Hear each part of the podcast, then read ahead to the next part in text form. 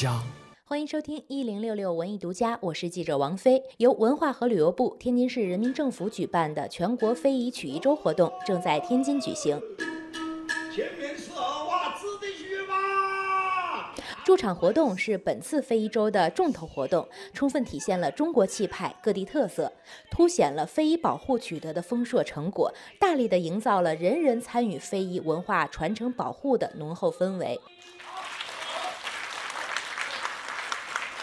俺是非遗传承人，在在农村里边给这个百姓们演出，在农村演出的。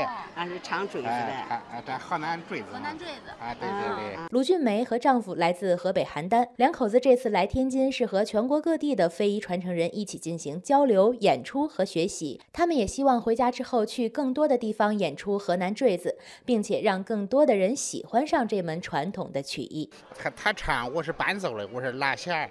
啊，我拉坠胡的，啊，要有人学唱，啊，孩子们可以教唱；要如果有学伴奏的拉坠胡的，我可以教他们拉坠胡。就是在当地的收学生也是不收分文学费，只要是孩儿们学，那么交咱拿个钱咱也高兴。为啥？就是咱这非遗这种艺术，眼看就要保留不住，因为他们年轻孩儿不喜欢这个，因为他们不上学了，出去打工都能挣钱。学会咱这个路嘞，他很不好学，因为我姥姥家是河南，所以这俺妈俺爸都干这个。嗯，我也是，我父亲是拉坠胡的，啊，俺已经两三辈了，也往下传，我传到两三辈了。那现在孩子们学了吗？还没学，俺那个大个儿学嘞。我说我传承不了别人，我得传承你呀。在驻场演出现场，卢俊梅和丈夫还遇到了一位老朋友李老师。李老师手中的曲艺杂志，也是他们进行交流学习的纪念。我们曲坛杂志的，我就我就是在这个杂志的摄影。退休以后，志愿者，现在以后年年轻人以后啊，有有有他们年轻人的的东西，可是老的东西以后呢，嗯，也不能失传，你知道吧？就如果咱那个历史啊，不不能间断，没有这个头两个饼，第三个饼不会饱，所以说是是这意思吧？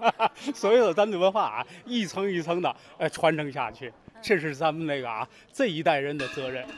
这一次的非遗曲艺周驻场演出是从六月九号到六月十三号，一百七十四个全国曲艺类的非遗节目将依次演出，展示非遗曲艺保护成果，并且体现曲艺项目的丰富多彩。也希望大家能够继续关注。文艺之声记者王菲，天津报道。